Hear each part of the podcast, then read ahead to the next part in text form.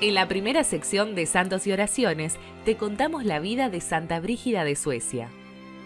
Madre, religiosa, escritora y mística que tuvo visiones de nuestro Señor Jesucristo y nuestra Madre del Cielo. Recibió a través de ellos tres juegos de oraciones que llevaron a esta santa a meditar diariamente la vida, dolores y sufrimientos de Jesús y María.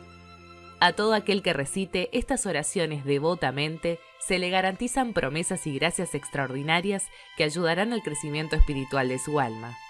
Sus revelaciones y otras gracias celestiales hicieron de Brígida una verdadera santa. Te invitamos a conocerla.